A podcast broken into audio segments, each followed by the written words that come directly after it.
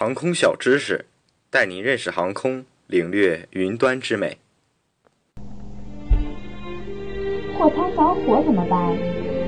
当我们乘坐飞机的时候，锂电池或者充电宝之类的电子产品都需要随身携带，因为这些东西如果托运，在高空很有可能起火，触发货舱火警。那么万一货舱着火了，该怎么办呢？首先，我们要了解货舱的分类。不同的货舱配备的火警探测设备和灭火设备亦不相同。A 类货舱是行李舱，不需要火警探测设备和自动灭火设备，因为机组可以看见和进入该区域进行灭火。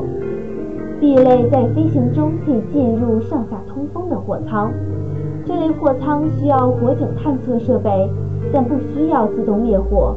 机组可以通过人工灭火。C 类在飞行中不可以进入上下通风的货舱，这类货舱需要火警探测设备和自动灭火系统。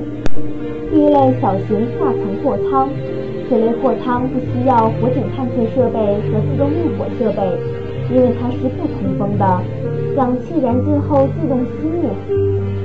货舱通常是货机的货舱，需要火警探测设备，不需要自动灭火设备。飞行期间，机组可进入灭火或停止货舱通风。其次，我们要了解货舱火警的报警信号，通常有四种信号，分别是主警告灯亮红色、音响警告、货舱灭火面板警告灯亮等。最后，我们要知道的是，货舱灭火的方式，在飞机的货舱中，通常装有烟雾探测器，负责探测货舱的烟雾和超温。货舱出现火情时，烟雾探测器会发出信号，机组可以通过灭火开关进行灭火。